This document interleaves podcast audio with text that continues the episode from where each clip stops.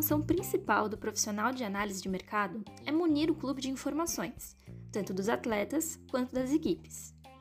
Ele deve entender o máximo que puder sobre o mercado, incluindo atividades de campo e extracampo, tanto para possíveis negociações de aquisição, empréstimo e transferência de jogadores, quanto para renovações de contrato do atual elenco.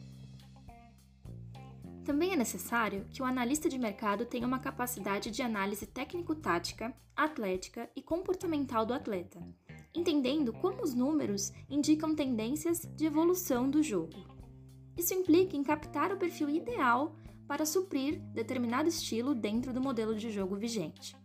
Além de tudo isso, esse profissional precisa também ter conhecimento tecnológico, pois utilizará não apenas simples planilhas, como aplicações avançadas de análise de dados e de inteligência artificial.